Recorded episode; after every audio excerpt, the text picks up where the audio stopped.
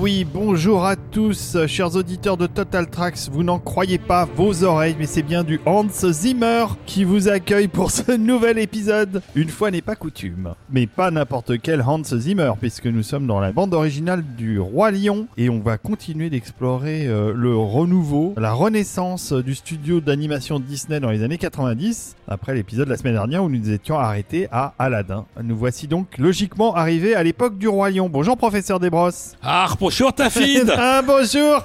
Et bonjour Rafik Toumi C'est quoi ces accents? On est en Afrique, là, les gars. Ah, pardon. Faire l'accent africain, c'est offensant. C'est- c'est- Faire l'accent nazi, ça gêne personne. Bah voyons. Allez, le point Godwin des 30 secondes d'émission, c'est un record. On peut toujours compter sur moi pour ces choses-là. Oui. Euh, ça va bien, Rafik? Ça va, ça va. mais Je sais Depuis que la semaine dernière. C'est toujours cool, une nouvelle émission. Je sais que nos contributeurs sont à l'écoute. Exactement. Ils sont là près de nous. euh, Nos êtres de lumière. Bon, alors, on va remercier comme d'habitude euh, tous nos contributeurs sur Tipeee, sur Patreon, tous ceux qui nous aident, qui nous font avancer, qui font avancer Total Tracks. Et on les en remercie infiniment. On les en remercie absolument. Et donc, euh, on va continuer aujourd'hui à parler du studio d'animation Disney. On va parler de, donc, de studio d'animation Disney et de sa renaissance, puisque donc, comme on l'a vu dans l'épisode précédent, euh, la branche animation de Disney a littéralement failli disparaître durant les années 80 pour renaître de ses cendres par plein de, facteurs euh, qu'on a détaillés dans l'émission, mais entre autres par l'arrivée de deux duettistes euh, incroyables qui étaient Ashman et Menken, qui ont vraiment redéfini ce qu'est un dessin animé Disney pour le grand public international, avec des succès euh, exponentiels euh, d'année en année. On passe de la petite sirène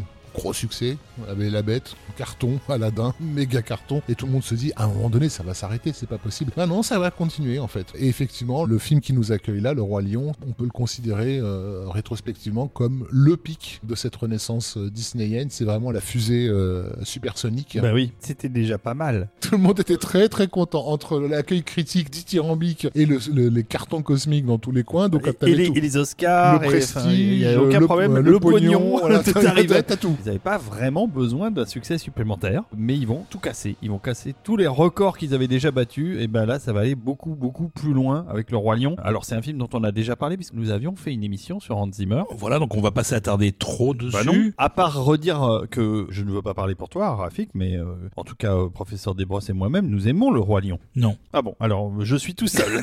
Non, non, moi comme je disais dans l'émission précédente, j'ai revu tous les films, j'ai revu Le Roi Lion, j'ai toujours un problème avec Le Roi Lion. Déjà, en fait, techniquement, je trouve que graphiquement, il y a des choses, euh, des arrière-plans un peu, peut-être un peu plus dépouillés, un, peu plus schématiques que ce qu'on avait dans les précédents. Et puis même en termes d'animation, il y a des choses, on a l'impression qu'ils ont eu moins de temps, qu'ils ont un peu plus rushé la prod. Euh, Mufasa, par exemple, je le trouve pas superbement animé la plupart du temps. C'était pas un projet prioritaire, le Roi Lion, et pour une simple raison, c'est qu'il n'y avait pas de script véritablement euh, euh, sur lequel tout le monde s'était mis d'accord. Ça a été un, gros long processus de développement qu'on va pas détailler parce que ça serait trop long, mais faut rappeler qu'en fait, on était reparti sur des classiques ou des figures classiques avec La Belle et la Bête et tout ça qui normalement devaient cumuler avec Pocahontas. Je rappelle qu'une équipe faisait une production en trois ans, et donc il y avait donc trois équipes, ce qui permettait de sortir chaque année un nouveau projet Disney. Et donc, en effet, c'était pas le Roi Lion le projet le plus important, c'était Pocahontas. Et d'ailleurs, il y a beaucoup d'animateurs qui ont fait des pieds et des mains pour être déplacés sur le planning de Pocahontas plutôt que sur celui du Roi Lion, parce qu'ils étaient beaucoup plus motivés par le projet, en fait. Mais ça, c'était un problème de script qui est passé par plein, plein, plein d'étapes. Et aussi le fait que le, le Roi Lion, euh, alors, même si personne euh, aujourd'hui ne, ne saurait démêler le vrai du faux, parce que tout le monde a cherché à ramener la couverture à lui, on ne sait pas quelle a été vraiment la force motrice en fait du projet. Mar- Mais ce qui est sûr, c'est que Katzenberg avait décidé d'en faire son truc à lui, et qu'il était quand même le boss, et que bah, du coup, c'est quand même euh, d'une certaine façon, même si c'est pas au niveau créatif, c'est au, au niveau motivationnel et au pognon, c'est quand même lui qui a assuré à ce que le projet euh, prenne de plus en plus euh, d'ampleur. Oui, sachant que le projet initialement était revenu à un Disney plus classique et non musical, à l'époque où il était porté par George Scribner, qui était le réalisateur de Oliver et compagnie, et que Scribner, à un moment donné, a lâché l'affaire, justement parce qu'il clashait avec Katzenberg et les autres, sur le fait qu'il fallait que ce soit un musical. Et donc euh, le film a subi de nombreuses transformations avant d'arriver à la version finale telle qu'on a pu le découvrir en salle. Voilà, et comme disait Rafik, il y avait quand même euh, beaucoup de choses qui étaient mises euh, dans la balance pour que le film fonctionne. Ils ont payé un voyage en Afrique, au Kenya, à toute une partie de l'équipe initiale pour qu'ils voient et qu'ils s'inspirent des animaux qu'on voit là-bas, des décors, etc. Ouais, c'était pas le zoo de Vincennes. On non, faisait pas, on faisait pas les choses à moitié là-bas. quoi. Fallait, fallait bien se documenter. Bah, ça se voit quand même à l'image. Je trouve que c'est un petit retour en arrière par rapport aux deux précédents. J'ai dû le raconter déjà dans l'épisode de Zimmer. C'était le premier Disney que je découvrais au cinéma. J'étais abonné au Laserdisc, donc je les découvrais tous en avant-première en Laserdisc, hein, puisqu'ils sortaient quelques mois avant euh, la sortie française au cinéma. Donc je découvrais les films en avant-première en Laserdisc. Et Le Roi Lion, c'est celui que j'ai découvert au cinéma. Et ça a été une claque. hein. Moi, j'ai été euh, vraiment très impressionné par le,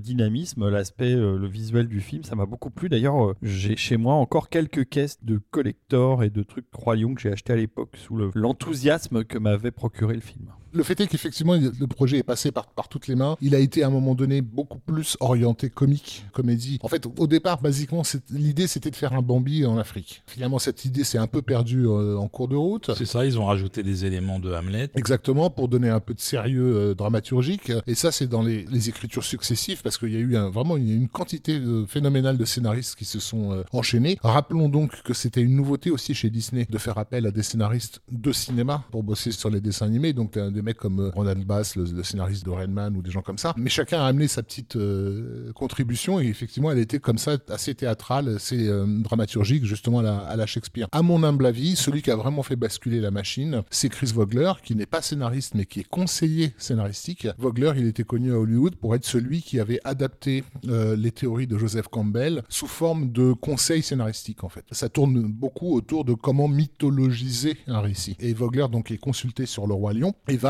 les faire dévier vers un autre euh, mythe qui précède euh, le Hamlet de Shakespeare, qui est celui de- du mythe de d'Isis et d'Osiris en fait. Voilà avec Seth euh, qui cherche à tuer Osiris, et- etc. Et Isis qui va le rechercher. qui est aussi un truc dont on trouve le pendant dans la Bible. Ouais. Et du coup, une fois que ça, ça a été enclenché, une fois que ce caractère un peu mythologique a été enclenché, ça va donner une ampleur au projet, en fait, une ampleur narrative qu'il n'avait pas jusque-là, qui va rendre le côté humoristique un peu moins important, même s'il il reste dans le film à travers les personnages de Timon et, et Pumba, notamment. Il y a quand même un, enjeu euh, euh, mythologique très très important dans, la relation de Simba avec son père mort, euh, l'idée que lorsque le roi dépérit, le royaume dépérit avec lui, il y a un équilibre originel qui a été rompu et qui doit être retrouvé, etc. etc. Moi, personnellement, je mettrais vraiment mes idées sur Vogler comme, comme influence déterminante dans l'identité du film et surtout dans son identité spectaculaire. Parce que à un moment donné, moi j'ai l'impression qu'on n'était pas loin d'un Hercule en fait, dans les développements successifs du royaume. Et c'est la raison pour laquelle d'ailleurs les animateurs préféraient bosser sur Pocahontas plutôt que sur euh, ce petit truc entre guillemets. Sauf que ça n'est plus du tout un petit truc et que ça va prendre donc euh, une, une certaine ampleur et notamment une ampleur musicale.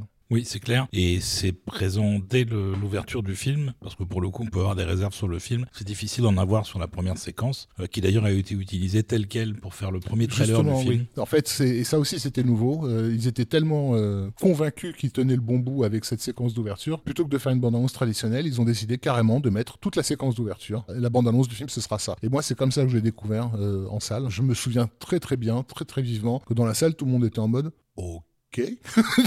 tu savais que tous les gens qui avaient vu ces trois minutes allaient voir le film euh, la semaine de sa sortie. C'est clair. Alors on va écouter la séquence du coup? Bah écoutons-la. Moi je trouve que c'est Voilà. une bonne idée. Et puis on parlera un petit peu de la musique après. Et la chanson s'appelle Circle of Life. Et c'est parti.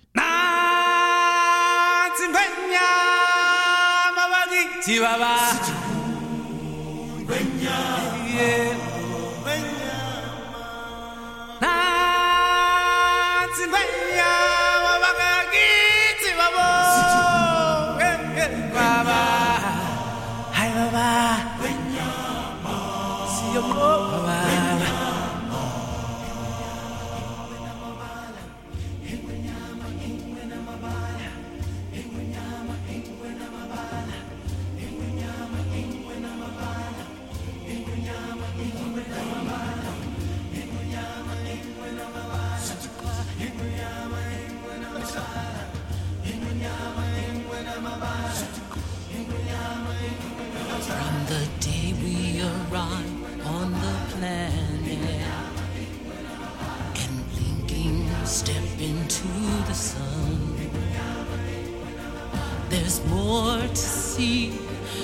can ever be seen, more to do than can ever be done. There's far too much to take in here, more to find than can ever be found. But the sun rolling high through the sapphire sky keeps great and small on the endless round. It's the circle of life,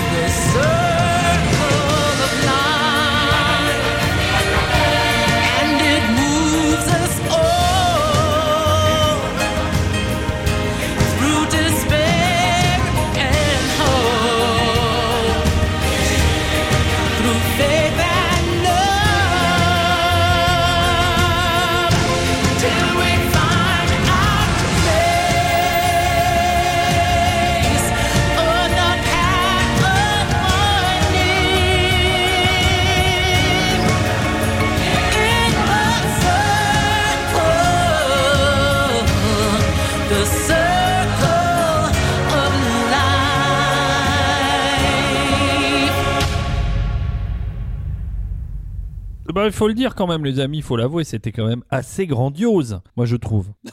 ok, tout Non, ce que ça vous vrai, non, évoque. Non, non, vrai, ça, ça vrai, claquait vrai, vraiment. Et, Hein, et- ça claque, et ça ce claque. coup de, Euh, la scène est ce spectaculaire. coup vraiment. de tambour final euh, sur l'écran noir avec le, le Lion King en rouge qui arrive dessus, tu te dis, ok, bon, là, là, t'as démarré très très fort. Moi, c'est un truc quand j'ai récupéré mon chaton, qui s'appelle comme par hasard Léo d'ailleurs. Il a été comme ça brandi à la fenêtre de chez moi, façon le roi lion, en écoutant la musique, quoi. Une forme de baptême à la musique de film Alors, pour mon ouais. chat. On vous renvoie donc à l'épisode effectivement Zimmer où on en avait déjà parlé et où on avait aussi évoqué la source d'inspiration de la musique du Roi Lion qui est euh, le score de Zimmer pour le film de, de John G. Oui. The Power of The One. Power of One, tout à fait. C'est un des deux films qui ont fait que Zimmer a été embauché sur le projet, euh, l'autre étant A World Apart de Chris Menges. Euh, sachant que c'est Tim Rice qui est arrivé d'abord sur le projet, que lui avait évidemment bossé avec Menken sur Aladdin, qui voulait faire revenir Menken, mais Menken n'était pas disponible. Donc du coup, il est allé chercher Zimmer. Et pour la partie chanson, il avait initialement envisagé de collaborer avec ABBA.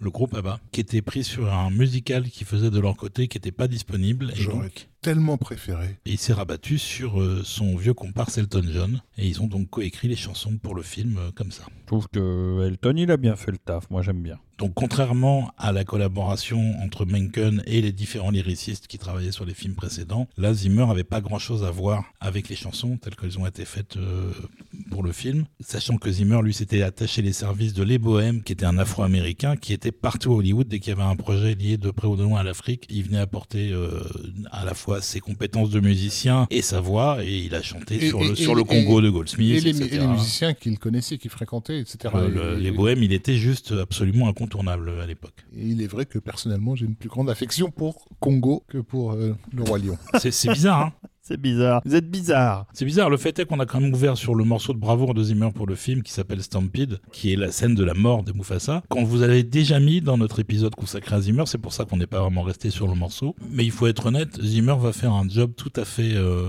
honnête sur le Roi Lion, qui va d'ailleurs lui permettre d'avoir son premier Oscar, qui est nettement plus mérité que le second qu'il a eu il y a pas si longtemps pour Dune. Je me permets de rajouter une petite référence qui n'a pas été citée et qui me semble importante aussi dans la direction qu'a pris le projet, et notamment la direction visuelle.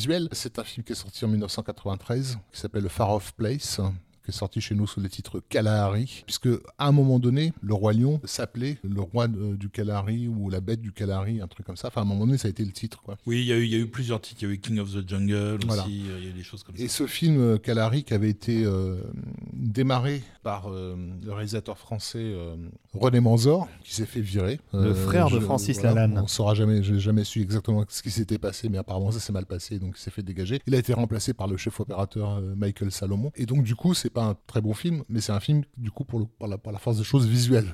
Oui, et puis c'est un film qui a été distribué par Disney. Et voilà, avec beaucoup de vues comme ça de la savane africaine qu'on retrouve pratiquement telle quelle dans la séquence d'ouverture du Roi Lion et, et dans d'autres scènes où, où tu découvres le- les environs, etc. Enfin voilà, il y a des renvois, on va dire, entre les deux films. quoi. Voilà, il y a une autre influence aussi sur le roi lion, c'est celle de mon chat, euh, parce que mon chat s'appelle Léo et qu'il s'appelle Léo à cause du roi Léo, qui était une série animée d'Osamu De Samu Tezuka Tezuka. des années 60, qui a eu un impact assez marquant sur moi étant gamin. Et il y a eu un certain nombre de rumeurs de plagiat quand même. euh, Mais, mais- mais je crois que ça a été jusque devant mais- la justice. Non, hein, apparemment non ils ont jamais, euh, ils ont jamais. euh, Il y a eu un accord qui a été fait. Il y a quelque chose. il y a jamais eu de procès officiel intenté à Disney par les héritiers. Et de je crois que ça s'est fait de manière souterraine. Les ayants droit, c'est le studio Tokuma. Et Tokuma, en fait, dans la, fin des années 90, ont signé un accord avec Disney. Puisque Tokuma, ils avaient aussi Ghibli. Ghibli s'est retrouvé dans l'escarcelle Disney via Tokuma. Donc, à mon avis, ça s'est arrangé comme ça. Mais à la base, il y avait de toute façon un litige par rapport à l'œuvre d'Osamu Tezuka. Et c'est évident que le, le Roi Léo, il y, a des, il y a des éléments qui sont Bah, manifestement. déjà euh, le lion lui-même qui s'appelle euh, non pas Simba mais Kimba, Voilà. c'est quand même un peu voyant quoi. Non, moi, moi je trouve pas. Ça, ça ressemble Voilà, pas du tout. Et d'ailleurs, pour l'anecdote, euh, Mathieu Broderick, qui faisait la voix de Simba adulte, pensait qu'en fait c'était une déclinaison américaine de la série japonaise que lui connaissait. Ah non, non, non, pas du tout. Bon, alors on avance? Voilà. Bah oui, on avance. Et sinon, une petite note, parce qu'on en parle Ah bah régulièrement dans les épisodes, Joseph Williams, le fils de John Williams, est la voix chantante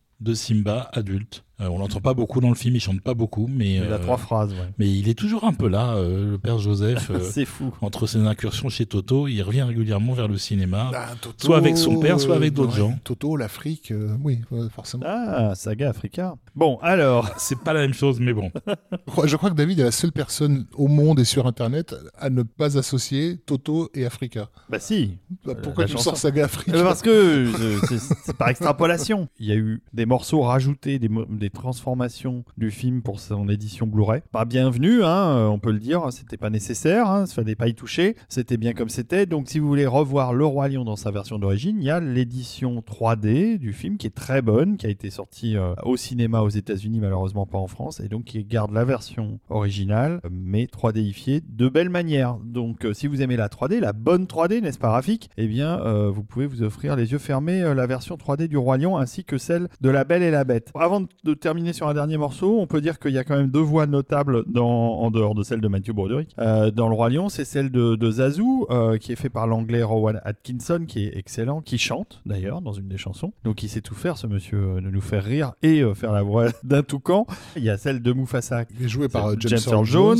James Qui Earl Jones toujours extraordinaire, forcément. hein. Forcément. Il y a celle de Scar par Jeremy Irons qui aussi est extraordinaire et Clairement. qui chante. Qui chante, ouais. Et Whoopi Goldberg qui fait une des hyènes qui est euh, excellente. Et qui a été... Marine. Et Chiche Marine, mais oui, t'as raison. Mais il y a, il y a- il y a du beau monde quand même dans ce casting de voix. Oui, mais d'ailleurs, on sent une évolution, c'est qu'on commence à avoir des gens connus qui font des voix, ce qui n'était pas vraiment le cas jusqu'à présent. Et ils allaient plutôt chercher euh, la bonne personne pour le rôle, Oui, mais plutôt là, quelqu'un de, de forcément célèbre vis-à-vis du public. là, Oui, l'idée c'était d'avoir des voix effectivement familières et associées à des rôles. Chiche Marine parce que bah, c'était le, le, le pouilleux euh, de Faut trouver le joint, euh, grande comédie euh, que- qu'on ne connaît pas trop en France mais que les Américains apprécient beaucoup. Et James Earl Jones, bah, mine de rien, la voix de l'autorité c'est Dark Vador, quoi. Donc, qu'on le veuille ou non, ça se pose là. Mais ça, c'est la formule Katzenberg. hein. Ça va être le pic de la renaissance euh, Disney des années 90. C'est un film qui va absolument tout exploser sur son passage, mais ça va aussi exploser à l'intérieur du studio. Et notamment par l'ego démesuré de Katzenberg, qui considère que c'est son film à lui euh, et, et qu'il a tout fait. euh, et c'est lui qui a dessiné les petits trucs dans les coins et, et- et chanté toutes les chansons. Il a un ego tel que ça va finalement mener à son évincement. Alors, évincement, éviction. reconversion, éviction, ça. En tout cas, c'est un film de rupture aussi, justement parce que euh, Katzenberg a décidé d'en faire son, son pet project. Mais c'est vrai que par rapport au casting de voix, c'est quelque chose qui lui ressemble, quoi. Et alors en parlant de voix, la machine Disney tourne à plein régime, donc ça veut dire une exploitation mondiale partout, ça veut dire séduire absolument tout le monde, toute catégorie, enfin aucune limite. Et entre autres, il y a quand même 28 langues adaptées sous supervision de Disney, dont pour la première fois une version en Zoulou. Voilà, et donc comme à chaque, nouveau euh, Disney animé aux Oscars, il va rapporter à la fois l'Oscar pour la meilleure chanson, pour Can You Feel the Love Tonight, mais il y avait aussi nomination pour Circle of Life qu'on a écouté juste avant, et il va également remporter l'Oscar pour le score pour Hans Zimmer. Alors, personne ne, remarquerait ici que le sage du film. euh, Ça s'appelle Rafik, bien sûr. Bah, merci quand même. Ah oui. Mais il y a un mec sur Facebook qui m'a envoyé un dessin de, de moi en Rafiki, justement. Bon, alors on écoute ces derniers morceaux C'est assez classe. Donc on écoute ce dernier morceau Merci. qui s'appelle Remember who you are. Voilà, qui est plus ou moins le final du film. Euh, encore une fois, Zimmer, il fait bien le job, donc euh, pourquoi pas? Non, on va pas s'en plaindre.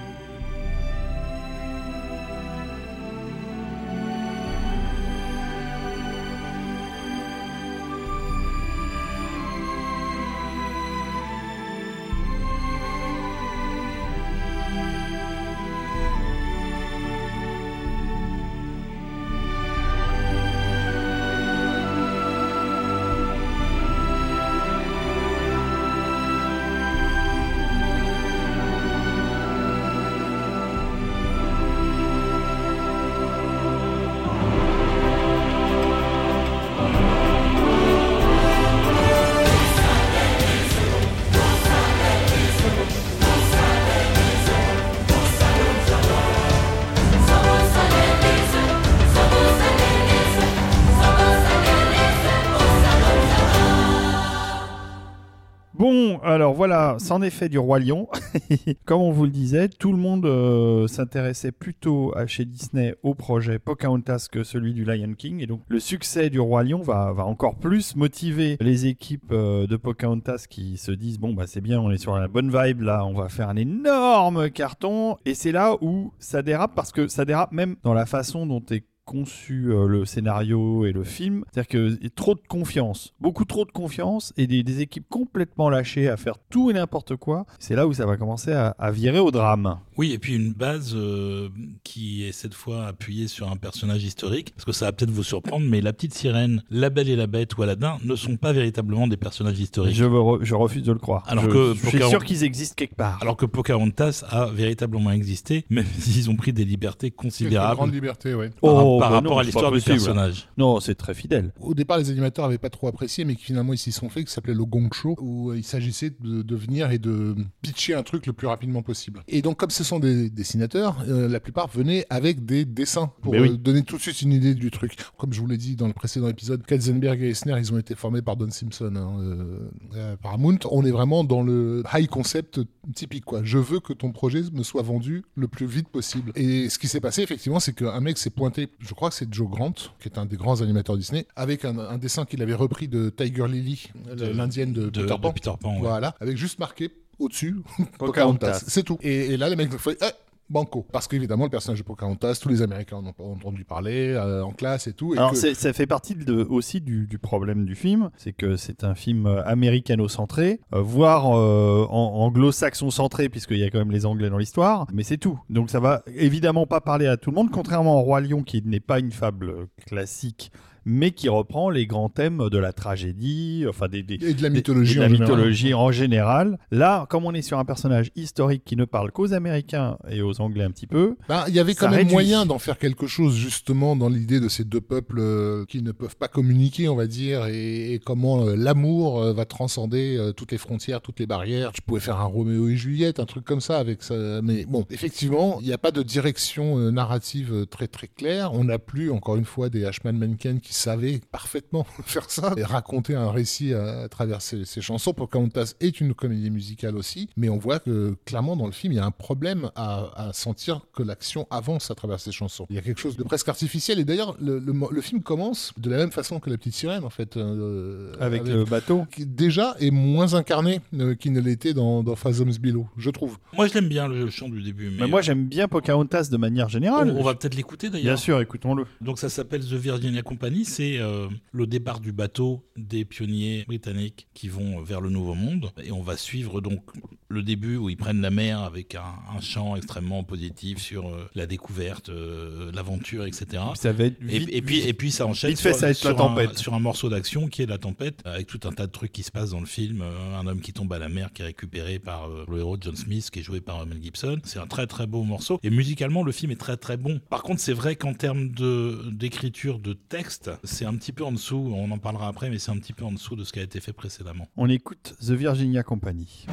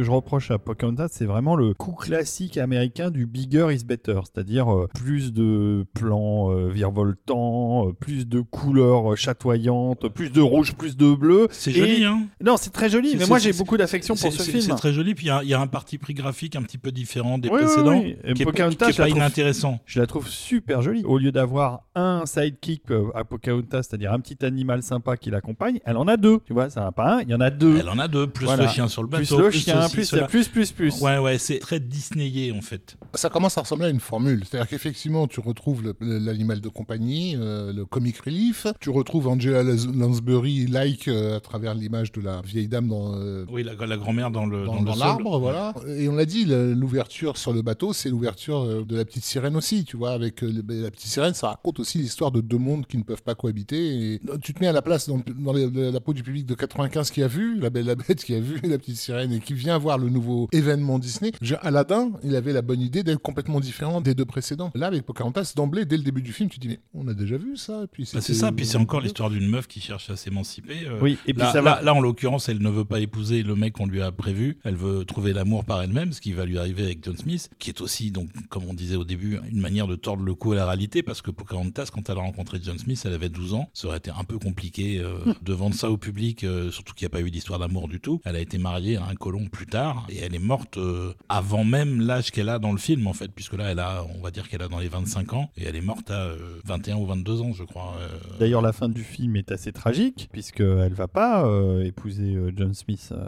ils vont être séparés. Et il y a une suite en direct ou vidéo qui est faite derrière, où ça se passe pas bien non plus du tout, qui est pas, pas belle en plus, contrairement à Pocahontas, qui lui est un très joli dessin animé. Au niveau graphique, j'ai dit qu'ils avaient poussé les curseurs un peu loin, mais ça fait des belles choses graphiquement. Donc voilà, bon, un, un film qui va commencer à sonner le glas de toutes ces récompenses et de, de, de l'adhésion du public, bah, parce que là, je crois que pas encore vraiment. pas encore. Non, non, il y a encore une magie Disney qui est perçue par le public. Le film va encore bien marcher d'ailleurs. Et puis musicalement, c'est vraiment très très soigné. C'est la partition, en tout cas pour la partie orchestrale la plus élaborée qu'a fait euh, Alan Menken. Il y a aussi beaucoup de chansons, donc beaucoup de thèmes qui sont tous entremêlés dans, je les dans- les morceaux de score. Je crois que la partie la plus réussie du film, finalement, c'est la relation à la nature, qui est aussi assez joliment mise en, en image. Et ça, ça marche bien, mais ça fait pas une narration, ça fait pas une histoire. Non, j'ai pas la, la sensation que les chansons servent de pivot narratif au film. Donc là, quand tu parles de la nature, c'est toute la chanson qui s'appelle Just Around the River Bend. Ah ouais, hein. qu'est-ce que c'est beau. hein. Voilà, donc c'est très joli. Oui, c'est très beau. Mais encore une fois, dans le récit, tu te dis, bon, euh, tu regardes ta montre, quoi. Tu es en train de te dire, et alors, euh, oui, la, la nature est jolie. On peut considérer qu'ils étaient un peu trop sur deux. euh, après, bon,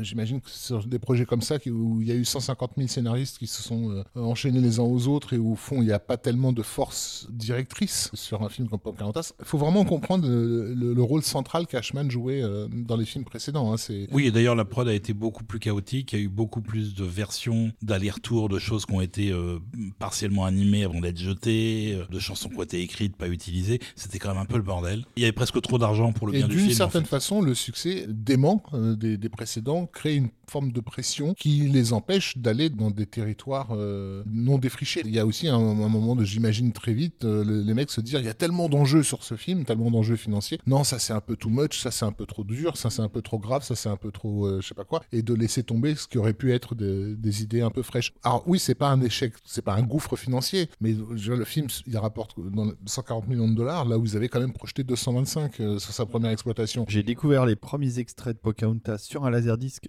qui sortait bien avant la sortie du film, même américaine, qui sont les sing-along songs, Ouais. euh, qui étaient des laserdiscs qui présentaient des classiques des chansons de Disney, dont une ou deux chansons du prochain film. Et il y avait euh, Just Around the River Bend, et là je me suis dit, waouh, c'est super beau. J'étais très impatient de le voir. Et puis voilà, là, en le voyant, euh, bah, comme on, on l'a constaté, la sauce n'a pas prise aussi bien qu'on aurait pu l'attendre. Et donc là où ça va vraiment se faire sentir, c'est sur la vidéo. Parce qu'effectivement, le, le- le label Disney était tellement redevenu important qu'évidemment, les gens, beaucoup de gens sont allés le voir en salle. Mais ces gens-là, bah, ils sont pas revenus euh, acheter pour la acheter cassette. la euh, cassette. ouais. ouais. Et donc pour les paroles, initialement, Mencken veut travailler avec Tim Rice, mais Tim Rice est un peu partout, euh, saute comme un petit pois dans tous les sens et jamais dispo. Et au final, ils vont prendre à la place euh, quelqu'un du même coin que Mencken, qui est Steven Schwartz, pour écrire toutes les paroles du film. Et on va écouter une des chansons écrites par Steven Schwartz, mise en musique par Alan Menken, qui est Colors of the Wind, qui est le, globalement le single du film. Chanté par euh, Judy Kuhn. Voilà, qui est quelqu'un, encore une fois, qui vient de Broadway.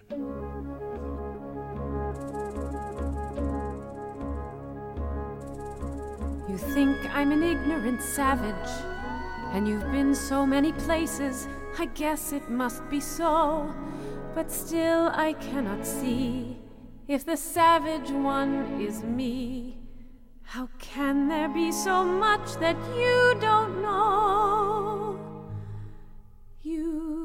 Don't know.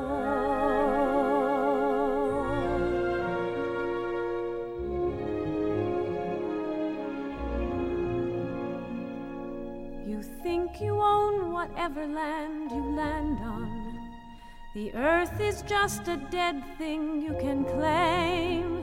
But I know every rock and tree and creature has a life, has a spirit, has a name.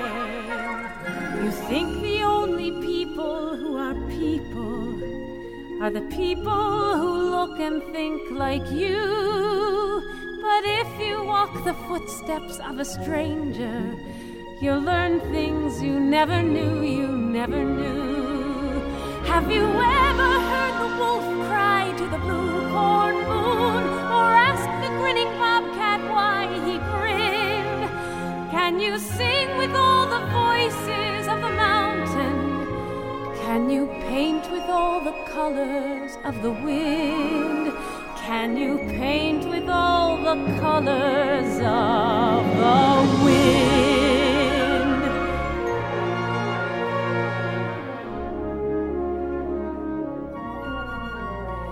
Come run the hidden pine trails of the forest. Come taste the sun sweet berries of the earth. Come roll in all the riches all around you. And for once, never wonder what they're worth. The rainstorm and the river are my brothers. The heron and the otter are my friends. And we are all connected to each other in a circle, in a hoop that never ends.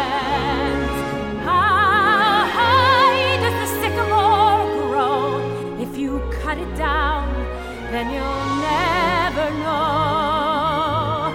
And you'll never hear the wolf cry to the blue corn moon, whether we are white or copper skinned. We need to sing with all the voices of the mountain need to paint with all the colors of the wind. You can own the earth and still all you'll own is earth until you can paint with all the colors.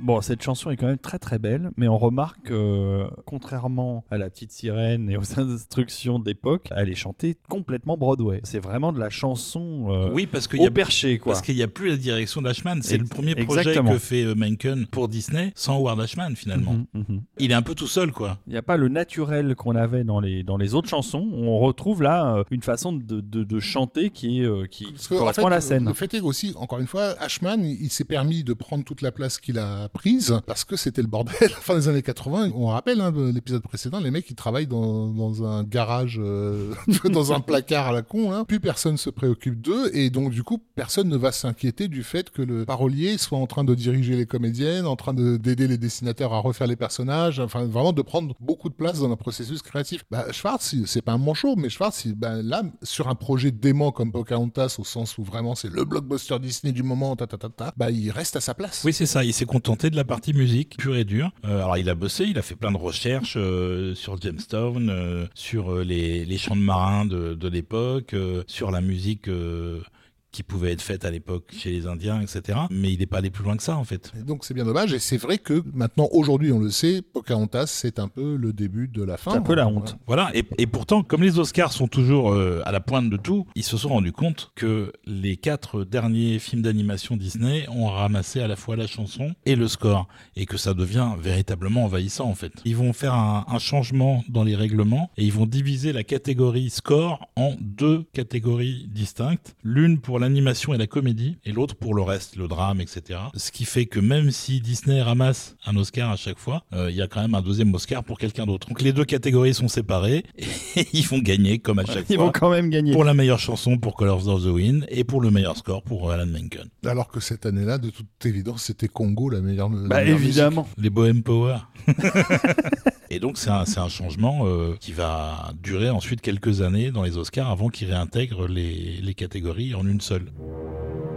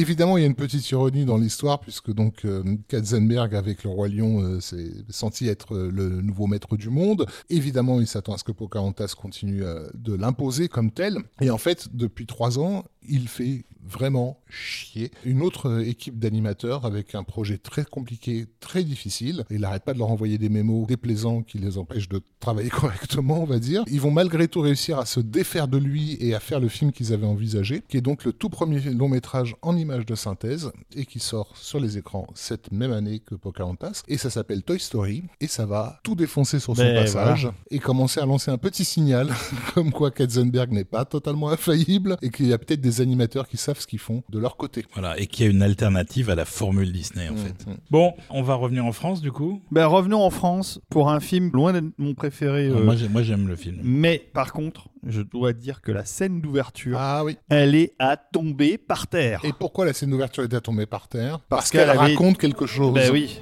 en chanson. Non seulement elle raconte, mais elle envoie du pâté musical, mais alors du gros pâté bien lourd, quoi. On se l'écoute direct? Ah ouais, on se l'écoute, moi. Voilà. Donc c'est le bossu de Notre-Dame et c'est toujours Alan Menken. C'est une longue séquence extrêmement narrative. Ah oui, elle est très qui met en longue. place tous les personnages et tous les enjeux du film en l'espace de 6 minutes. C'est assez impressionnant. On vous les laisse, les 6 minutes 24, vous allez vous les manger. Voilà, et ça s'appelle The Bells of Notre-Dame. Dans The Balls of Notre-Dame.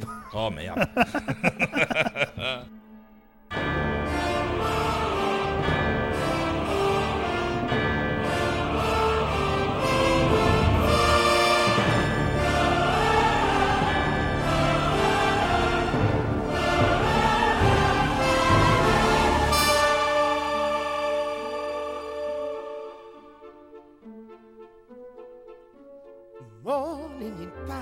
the city awakes to the bells of Notre Dame.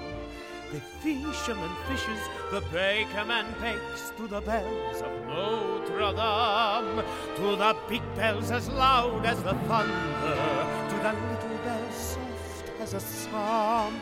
And some say the soul of the city's the toll of the bells the bells of Notre Listen, they're beautiful, no? So many colors of sound, so many changing moods. Because you know, they do not ring all by themselves. They don't. Oh, silly boy. Up there, high, high in the dark bell tower, lives the mysterious bell ringer. Who is this creature? Who? What is he? What? How did he come to be there? How? Hush! Oh. And Clopin will tell you it is a tale, a tale of a man and the monster. Dark was the night when our tale was begun on the docks near Notre Dame. Shut it up, will you? We'll be spotted. Hush, little one. Four frightened gypsies slid silently under the docks near Notre Dame. Four guilders for safe passage into Paris. But a trap had been laid for the gypsies, and they gazed up in fear and alarm at a figure whose clutches were iron as much as the bell. Judge Claude Frollo. The bells. of Notre Dame. Judge Claude Frollo longed to purge the world of vice and sin. And he saw corruption everywhere except within. Bring these gypsy vermin to the Palace of Justice. You there. What are you hiding? Stolen goods, no doubt. Take them from her. She ran.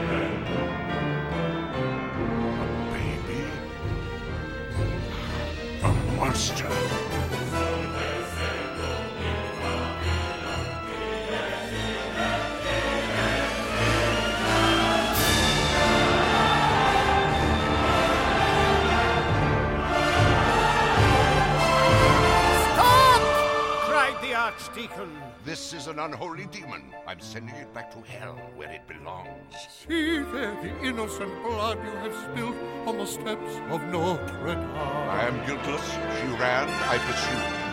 Now you would add this child's blood to your guilt on the steps of Notre Dame. My conscience is clear. You can lie to yourself and your minions. You can claim that you haven't a qualm, but you never can run from nor hide what you've done from the eyes. The very eyes of Notre Dame. And for one time in his life of power and control, Frollo felt a twinge of fear for his immortal soul. What must I do? Care for the child and raise it as your own. What? I'm to be saddled with this misshapen. Very well. But let him live with you in your church. Live here. Where? Anywhere. Just so he's kept locked away where no one else can see. The bell tower, perhaps. And who knows, our Lord works in mysterious ways. Even this foul creature may yet prove one day to be of to me. And Frollo gave the child a cruel name, a name that means half full, Quasimodo. Now, here is a riddle to guess if you can sing the bells of Notre Dame. Who is the monster and who is the man? Sing the bells, bells, bells,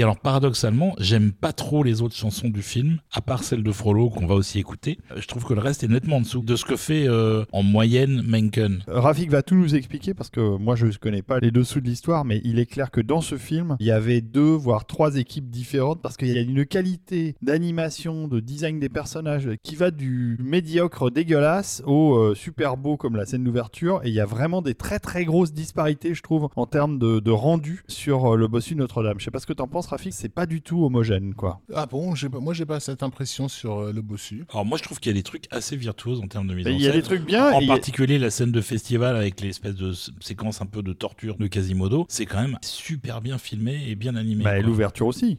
Mais, mais, aussi. mais, mais les dialogues entre les gargouilles, il y, a- il y a des moments qui sont gênants. On croirait de, de- de- une série animée euh, à, à bas coût, quoi. C'est Oui, mais vraiment ça, pas beau, c'est- quoi. Ça c'est parce que c'est peut-être un choix graphique, je sais Ouais, pas. mais il n'y avait pas euh, cette disparité dans les films précédents. Dans Pocahontas, euh, il y a des trucs vachement too much, mais quand même, graphiquement, c'est très homogène. Là, je trouve qu'il y a des, des grosses Non différences. mais c'est vrai, je, je- maintenant je vois ce que par rapport aux gargouilles, c'est vrai que je les avais un peu zappés, mais c'est peut-être parce que ça arrivait tardivement euh, dans la production. Au départ, pour le coup, c'est vraiment euh, une idée de producteur, puisque ça a été pitché par un exécutif euh, qui avait découvert le, le récit euh, dans un comic book. Voilà. Donc, donc il y a quelque part un comic book avec le bossu de Notre-Dame. Notre-Dame, non, voilà. Je ne connais pas. Et Des fois, il faut pas s'étonner. Enfin, je, je sais pas si c'est Disney qui a fait un film récemment avec un monstre dans une voiture. Monster Car, ça s'appelait un truc comme ça, non? Non, c'est Paramount. C'est Paramount, ouais. Les, les- les Ouais. voitures euh, mon- avec des monstres ça. à l'intérieur. C'est littéralement parce que son gamin de 5 ans lui avait dit ça un matin alors qu'il prenait son café avant d'aller au, au bureau, quoi, et que le mec il a rien trouvé de mieux à dire que ça une fois arrivé. Bon, passons. Ça aurait pu être un paquet de cornflakes avec euh, un bossu et il aurait pensé à ça. Toujours est-il que c'est Katzenberg qui a pitché le truc. Bah, le mec il est en, il est en place, hein, c'est quand même le, le boss. Quoi.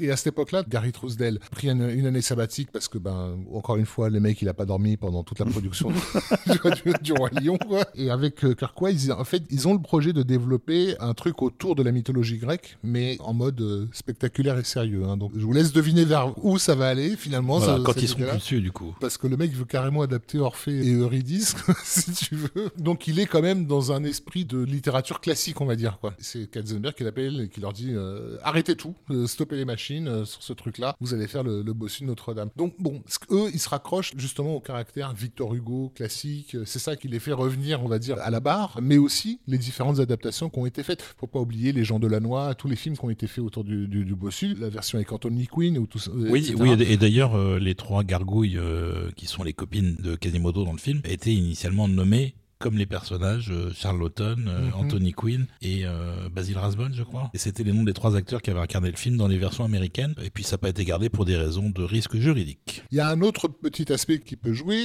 voilà, c'est par rapport aux animateurs, c'est que c'est une occasion idéale pour eux de demander à ce que la production leur défraie un voyage à Paris, tout frais payé. donc, Paris euh, oui, que, les- que certains ont eu d'ailleurs, Ah, ben, puisqu'ils bien sûr. sont venus dix jours à Paris dans les pour, conditions les pour plus explorer. euh, Le gay Paris dans les Non, conditions non, les mais plus luxueuses. non, mais pour, aller, juste- pour aller dans des endroits de Notre-Dame Mais qui bien sont pas accessibles au public, évidemment. euh, pour aller à l'endroit où il y avait ce qu'on appelle la grande cour des miracles, parce qu'en réalité il n'y en avait pas une, à Paris il y en avait une douzaine, mais il y en avait un endroit qui était particulièrement fréquenté euh, à ce niveau-là, et ils sont allés explorer tout ça et faire des tas de repérages. Ils ont rencontré dans le film. Rafik Djoumi, qui leur a montré le gay Paris.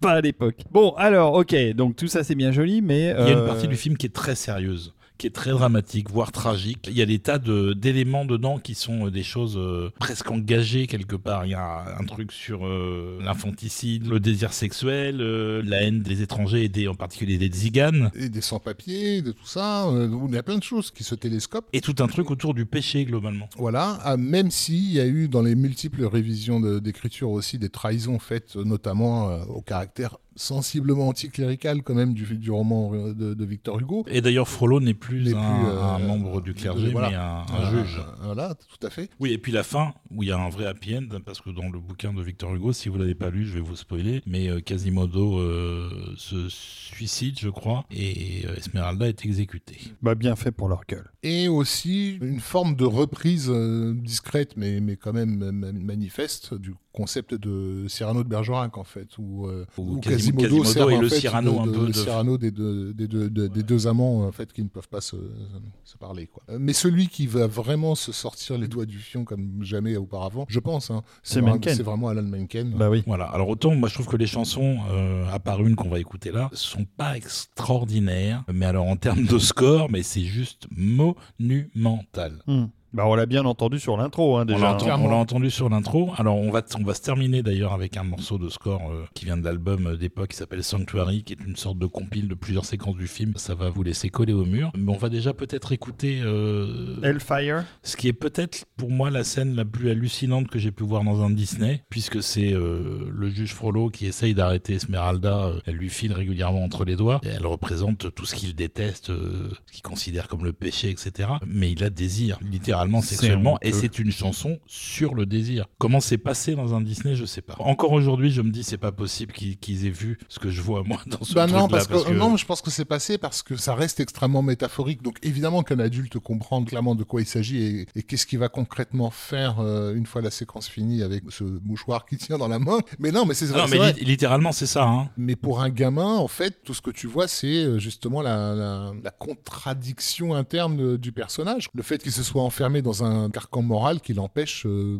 grosso merdo, de vivre, quoi, et d'accepter la vie telle qu'elle est. Ça, un môme, il peut, il peut s'identifier. Après, il se trouve que la séquence est effrayante et il comprend euh, que c'est effrayant parce que c'est le méchant, parce qu'il vit dans cet enfer personnel et tout. Je vois pourquoi c'est passé. Et effectivement, c'est une séquence très réussie parce que, ben, elle met en scène l'origine du mal, en fait, qui est la prison morale qu'on se crée soi-même.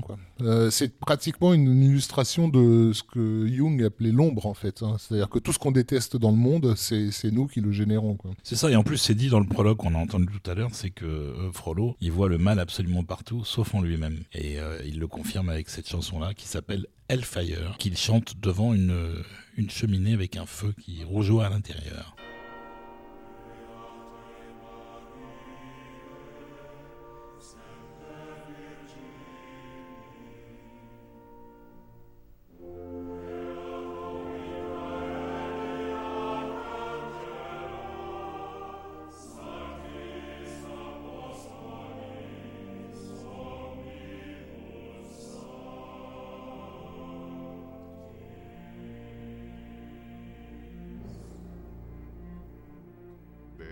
Beata Maria, you know I am a righteous man. Of my virtue I am justly proud. Beata Maria, you know I'm so much purer than the common, vulgar, weak, licentious crowd. Then tell me, Maria, why I see her dancing there, why her smoldering eyes still scorch my soul. I feel her, I see her, the sun caught in her raven hair is blazing in me out of all control. Like fire, hell fire, this fire in my skin, this burning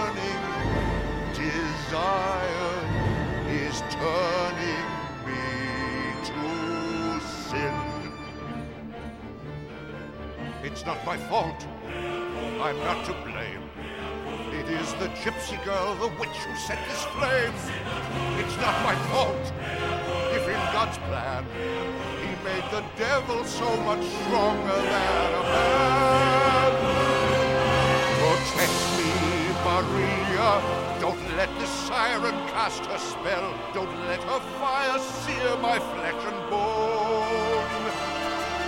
Destroy Esmeralda and let her taste the fires of hell, or else let her be mine and mine alone.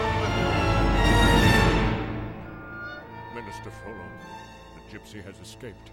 What? She's nowhere in the cathedral. She's gone. But how? Never mind. Get out, you idiot. I'll find her. I'll find her if I have to burn down all of Paris. Hellfire, dark fire. Now, Gypsy, it's your turn. Choose me or your pyre. Be mine or you will burn. God have mercy on her.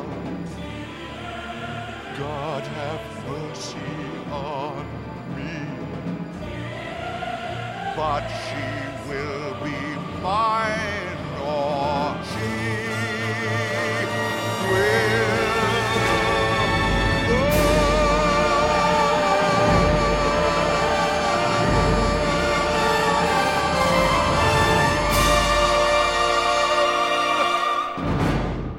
composition qui est en plus construite en contrepoint sur un confiteor, qui est un type de chant euh, religieux de l'époque. Bah, bah, dis donc, ça, j'apprends euh, des choses. donc il y a du boulot, ouais. Un confitéor. Oui. Bien, bon appétit. Euh, C'est un, et- ch- un chant de confession. On a échappé de peu à une version euh, du film euh, dans lequel Esmeralda aurait été interprétée par Cindy Lauper. Je vous le dis, ça ne- Oui, c'est ça n'a vrai. aucune utilité. C'est c'est vrai ça qu'elle aurait été autre ça aurait chose. Elle a été castée pendant un temps avant d'être remplacée au final par Demi Moore qui avait une voix un peu plus rauque et, euh, et qui par contre ne chante pas. Et qui surtout à l'époque était l'incarnation même de, le- du sulfureux version hollywoodienne puisqu'elle était entre euh, proposition indécente et euh, striptease, je crois, un truc comme ça. Donc bon, c'était la gitane d'Hollywood euh, payée 5 millions de dollars par euh, minute. Quoi. Et donc euh, les chansons ont été écrites par encore une fois Steven Schwartz qui s'est associé à nouveau avec euh, Alan Menken. Euh, ce sera je crois la dernière fois avant 2007 où ils se retrouveront pour Enchanted qui est aussi une production Disney. Le film se regarde franchement c'est intéressant. Après il y a des passages vraiment embarrassants de comédie à la con comme celle avec les gargouilles qui sont parfois un peu pénibles mais il faut pas tout jeter. Non, non, non, non, loin de là. On écoute ce dernier morceau qui reprend un peu tous les thèmes du score de Mannequin. Et c'est un morceau assez long aussi, et vous allez voir, euh, ça défouraille bien.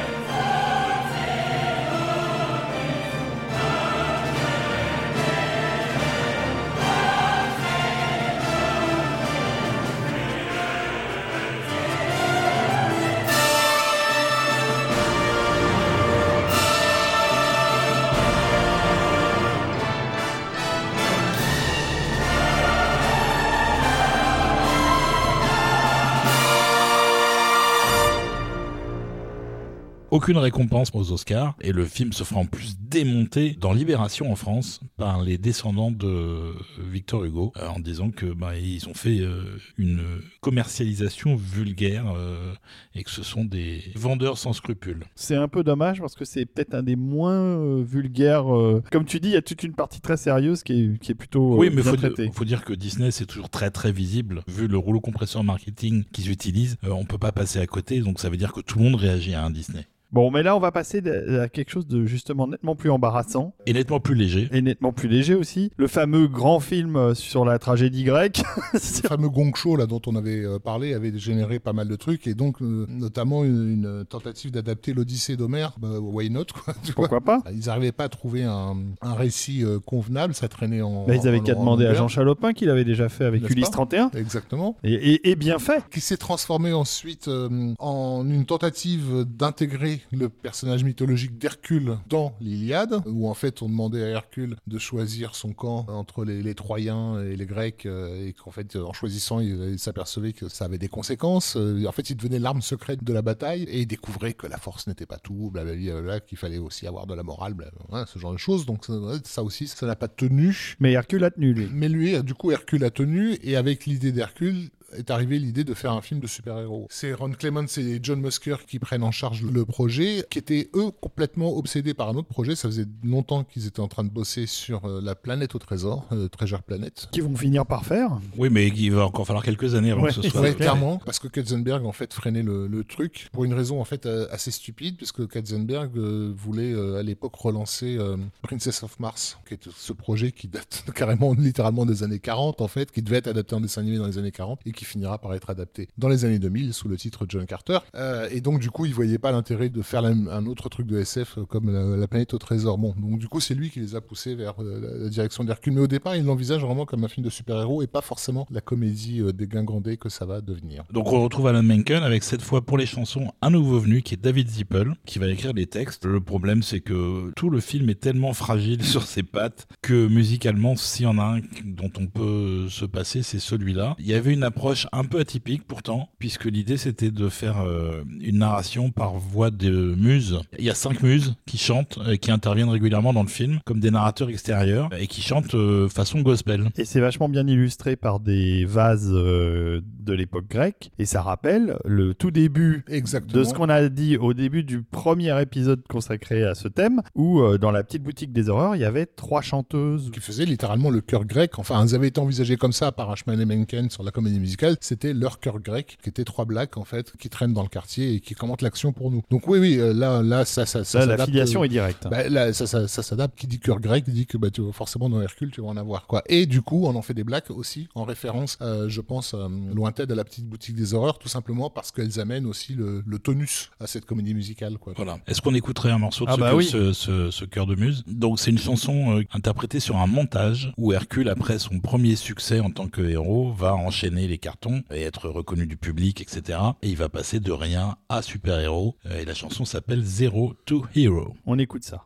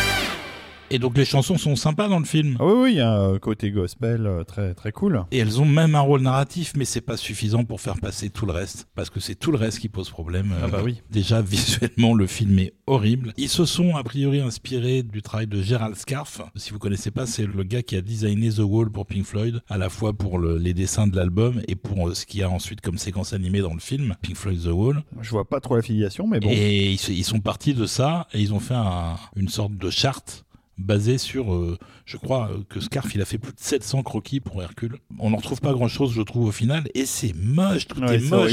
Les arrière-plans sont moches, les, les, les corps sont déformés, ils le sont toujours chez Disney et dans Ah l'animation, c'est assez va- courant. là- là, mais, là, c'est excessif, c'est pas joli. Vraiment. euh, et puis en plus de ça, en termes de développement scénaristique, c'est tellement schématique qu'on ne comprend pas le projet, on sait pas d'où il vient, où il va. euh, ça cabotine à ça, tout ça, va. tient, ça tient pas la route, quoi. Et t'as James Wood qui fait Hades. Hades, qui en fait 3 tonnes et demie. C'est encore une fois, hein, c'est tout dans l'excès, mais dans l'excès euh, de comédie, de blagues, euh, de, dérision. Et euh, clairement, un, héros comme Hercule a besoin quand même d'un minimum de sérieux, n'est-ce pas, Rafik? Oui, mais non, c'est surtout qu'on a besoin d'un minimum de structure centrale, en fait, de cœur de projet, en fait. Et là, il y en a pas. Il y a plein d'idées qui peuvent être sympas prises séparément, mais ça doit être organique, en fait. Et là, ça l'est pas. Ted Elliott et Terry Rossio, qui, qui étaient les scénaristes d'Aladin, ont travaillé sur Hercule. Donc, du coup, eux, ils ont na- naturellement continué la gamme un peu ironique qu'il y avait dans, Aladdin. Ça, c'était une chose d'un côté. Mais les, réalisateurs, eux, on sait pas trop pourquoi,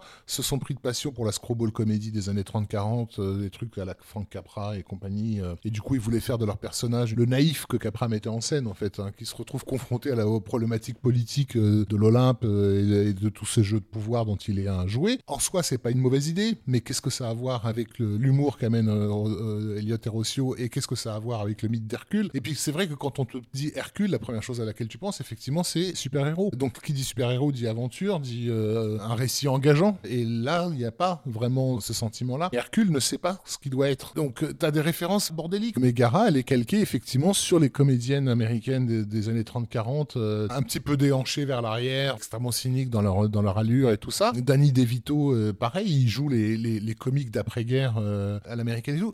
Tu comprends la référence. Et tu te dis, mais pourquoi ça, ça me- ça me dit quoi de, de l'histoire qu'on est en train de me raconter? Et au fond, c'est ce qu'on a perdu avec Hercule. On sait plus ce qu'on raconte. Et je pense que ça joue aussi sur l'implication un peu réduite de Mencken, parce que Mencken, euh, lui, il voulait pas faire ça. Lui, il voulait une approche classique euh, grecque, sérieuse, euh, et donc il a fait le job tel qu'on lui a demandé de le faire, mais le cœur y était pas tellement, quoi. Mm. Bon, est-ce qu'on va écouter un deuxième morceau quand On va, même on va écouter un deuxième morceau qui est un peu le final, qui est un mélange de score et de chansons. Alors, pour information, avant les cinq muses euh, qui sont des blacks en fait, qui chantent euh, façon gospel, on devait avoir les Spice Girls, Ah oui, d'accord. qui ont été un, mo- un moment envisagés avant d'être laissés de côté parce qu'elles n'étaient pas dispo simplement. Donc Hercule avec les Spice Girls, le bossu Notre-Dame avec Cindy Lauper. Non, c'est bien, on avance. Écoutons euh, le final euh, de Hercule et pour- avant de passer euh, à un gros, gros, gros morceau. Voilà, et donc il va avoir une nomination à l'Oscar pour la chanson Go the Distance et il va pas la remporter. Voilà, donc on écoute un morceau qui s'appelle, mon petit A True Hero, A Star is Born. et A Star is Born, qui est la, la chanson finale.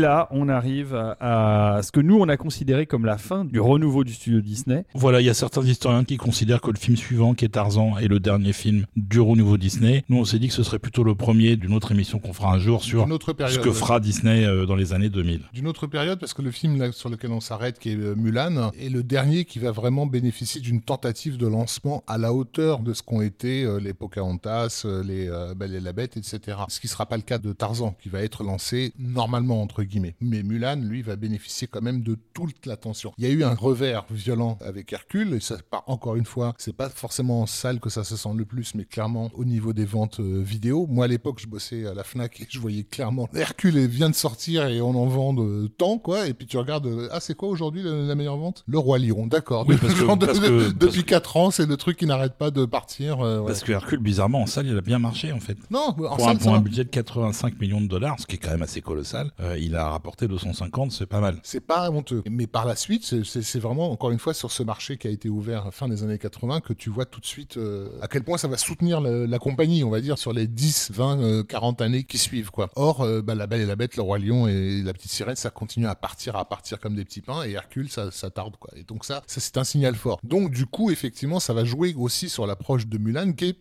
comme c'est étonnant, une approche totalement sérieuse. Et on va revenir à une tentative de raccorder avec les grandes héroïnes euh, qui ont fait euh, le début des années 90. Voilà, tout en ayant un, un, un à côté un peu euh, social. euh, euh, on mettait en avant les, les, les Indiens d'Amérique dans Pocahontas. Euh, là, c'est plutôt les Asiatiques. On aura aussi plus tard les Afro-Américains dans La Princesse et la Grenouille, par exemple. Disney, ils essaient toujours ce genre de choses, tout en essayant jamais de froisser, de blesser personne. C'est pour ça qu'on est toujours un peu en demi-teinte entre deux eaux.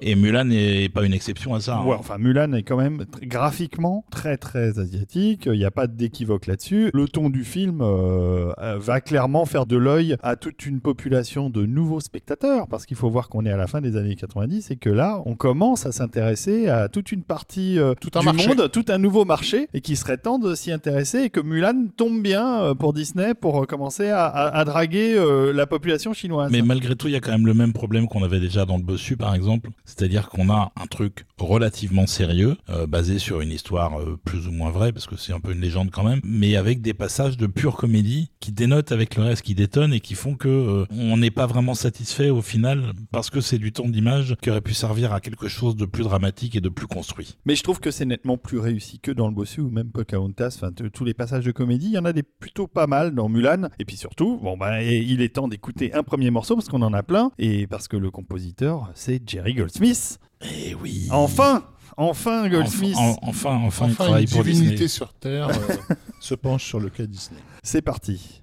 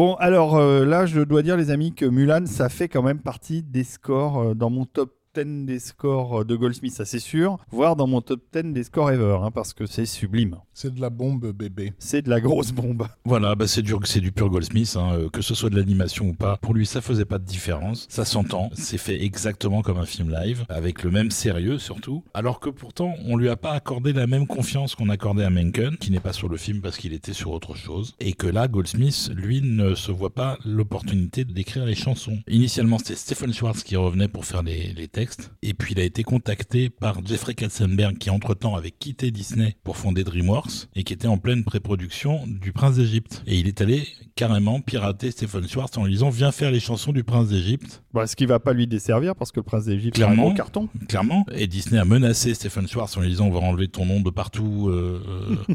et il a dit Allez vous faire foutre. Et il est resté sur le Prince d'Égypte. Et donc les chansons qu'il avait écrites pour le film ont été mises à la poubelle. Et ils sont allés chercher un compositeur qui s'appelle Matthew Wilder, qui s'est associé avec David Zippel, qui avait fait lui les textes de Hercule pour faire les chansons et Goldsmith n'avait absolument pas son mot à dire sur cette partie-là. Goldsmith s'est contenté de faire juste le score, sachant qu'initialement ça devait pas non plus être lui, Ah oui, c'était qui? Parce qu'ils avaient considéré Danny Elfman, ils avaient considéré Thomas Newman, et au final, ils s'étaient arrêtés sur Rachel Portman, qui avait dit OK. Sauf que Rachel Portman était enceinte, et que du coup, euh, la, la naissance était annoncée euh, pile poil au moment où étaient prévues les sessions d'enregistrement, et elle a dit Je préfère pas le faire parce que ça va être compliqué. Euh, Elle a probablement bien fait. Mais alors pourquoi on a été chercher Goldsmith? Et parce du coup, que- Goldsmith, à ce moment-là, venait d'avoir un projet qui avait été annulé, et était dispo, il a dit oui. Oui, mais pourquoi aller le chercher? Parce que franchement, il avait jamais bossé pour Disney, quoi. Il avait jamais bossé pour Disney, mais il avait bossé sur de la, l'animation. concurren- la concurrence directe, en Oui. l'occurrence Brisby et le secret d'accord, moi ça remontait quand même. Ouais, certes, mais bon, voilà le score qu'il avait livré aussi Oui, pour ce, non, mais évidemment. Non, mais Ah non, mais euh, Goldsmith, il était au top dans les années 90. voilà, c'est ça. C'est parce que c'était un des compositeurs phares de l'époque, quoi. Il a eu plusieurs nominations à l'Oscar dans cette décennie-là, donc euh, ça se refuse pas hein, Non, non, euh, c'est quand clair. on a l'opportunité. Et puis y a peut-être aussi l'aspect guerrier du film. Thomas Newman, tu vois, je suis pas sûr quoi, sur les scènes de cavale et de, et, et- et de baston, alors que le compositeur du Lion et le Vent, euh, oui, je pense Entre que autres. ça il sait faire. C'est dans les mêmes mois où il est en train de bosser sur Mulan qu'il va,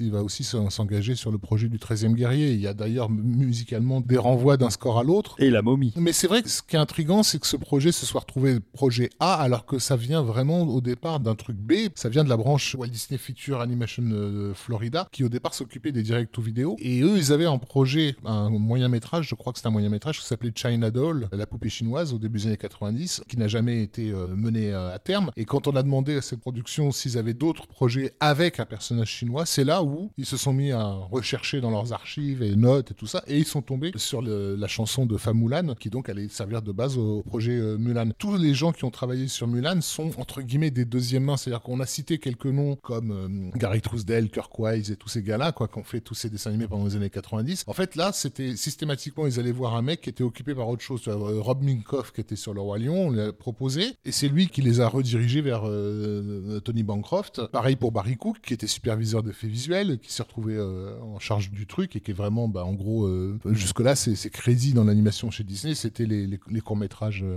Roger Rabbit, quoi, si tu veux. Vo- Voilà, même si on garde quand même la logique de Disney, qui est de toujours choisir des, en gros, des, des boss d'un département animation quelconque pour en faire un réalisateur au bout d'un moment quand, Bien il, sûr. Est, quand il est un peu Bien senior, sûr. en fait.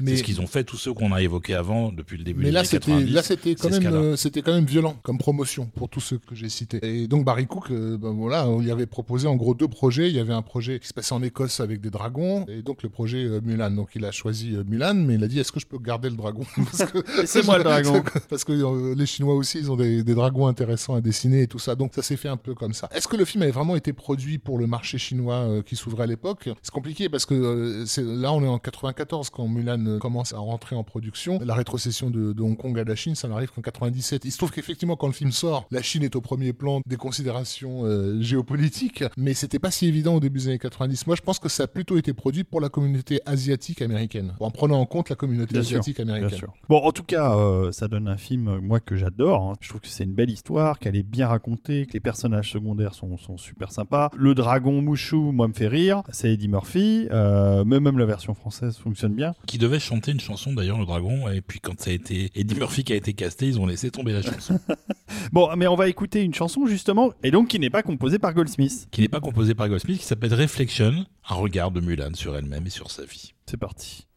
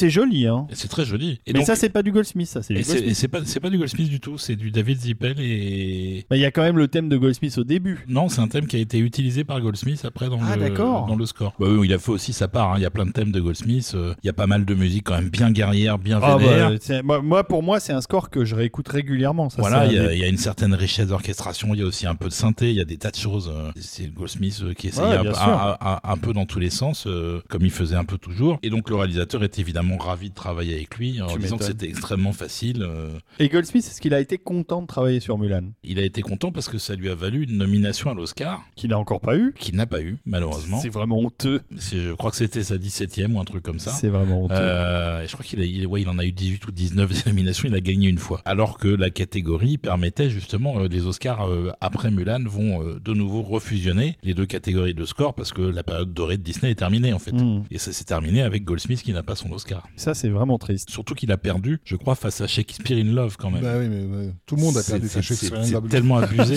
Le monde entier a perdu face à Shakespeare in Love. Alors, bah, pourquoi on fait la gueule, euh, savoir que Goldsmith a pas eu l'Oscar On peut écouter au moins Il faisait quoi Goldsmith sur ce film-là? Il, Bah compo- oui. il composait des, des trucs là? Ah oui, oui, on peut écouter l'attaque des 1. Bah oui, l'attaque des 1, c'est monstrueux. Voilà, c'est une, une scène plutôt d'action. Bah, une euh, scène complètement d'action. qui est plutôt bien faite dans le film. Bah oui, parce qu'ils sont sur la montagne, il y a de la neige, les 1 attaquent et Mulan a l'idée de déclencher euh, Une avalanche. une, avalanche pour stopper les 1 parce qu'ils sont 10 contre euh, 2000. Donc euh, le seul moyen c'est que la nature s'en mêle. Et la scène est super bien foutue. Il y a beaucoup de computer graphiques dans cette scène parce qu'il y a énormément de particules, de neige, Euh, etc. Et ça rappelle un peu le, le Stampede du Roi Lion. justement. Exactement. Mais en, en mieux, carrément bien.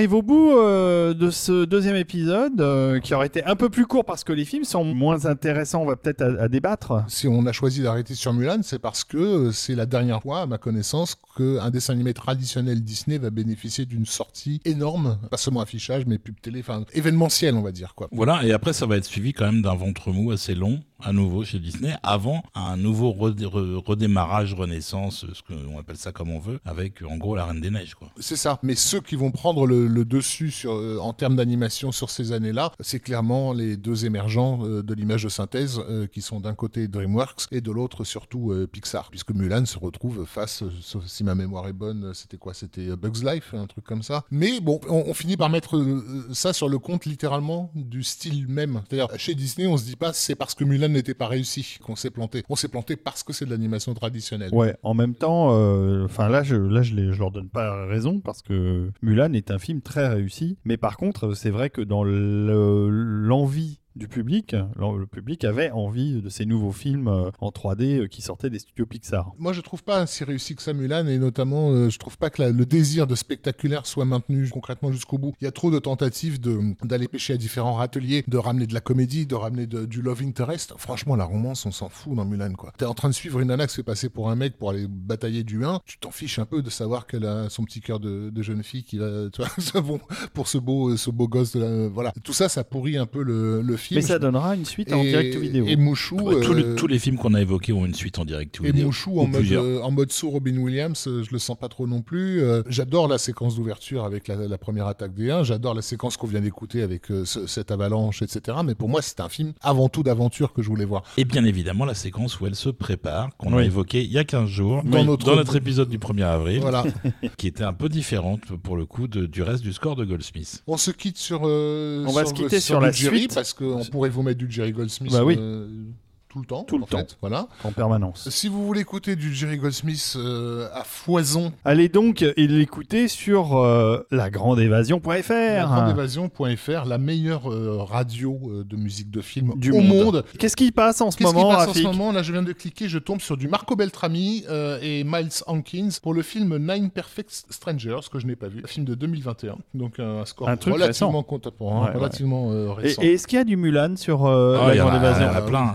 il y en a- J'imagine. Il y en a plein, et, euh, et d'ailleurs vous allez avoir d'ici quelques jours la playlist de ces deux épisodes consacrés à Disney, euh, sachant qu'évidemment ce sera pas le dernier, on reviendra à, Oh, bah à- bien sûr. à Disney un peu plus tard, je sais pas quand, mais entre Mais temps, qu'on on a plein d'autres choses à faire, donc euh, Il fallait qu'on le fasse cet épisode parce que ça faisait très longtemps qu'on avait envie de parler de cette période, surtout avec les musiques d'Alan Menken qui sont, à mon avis, pas assez euh, reconnues. C'est quand même un compositeur qui avait énormément de talent, qui en a toujours. oui, mais il a peu travaillé hors Disney pour le coup. c'est vrai. Et du coup, c'est un peu labellisé euh, compositeur maison et pas, et pas Oui. capable d'autre chose, quand alors qu'il quand on écoute ses scores hors chanson, ça pète, hein, ça marche super bien. Oui, et d'ailleurs on y reviendra, mais euh, il a aussi travaillé encore à nouveau pour Disney avec La Ferme se rebelle euh, quelques années plus tard pour Enchanted, et puis il a fait depuis tous les reboots de films La Belle et la Bête, Aladdin, etc. C'est lui qui a fait une nouvelle version des scores qu'il a écrits à l'époque pour ces adaptations qui sont nettement moins réussies que les films animés. Je vous dirai ça pour la petite sirène, je vais aller le voir avec mes filles. Bon, Tu, allez, tu- je vous... tu iras pas avec moi par contre. hein. Non, je t'emmènerai pas. On vous embrasse, on vous remercie encore pour vos contributions, pour votre écoute. hein, pour merci. votre fidélité Et oui. et vos retours euh, Bien qui nous ravissent à chaque fois, qui illuminent nos journées. Merci infiniment. Et euh, on vous dit à la prochaine fois pour un nouvel épisode. Oui,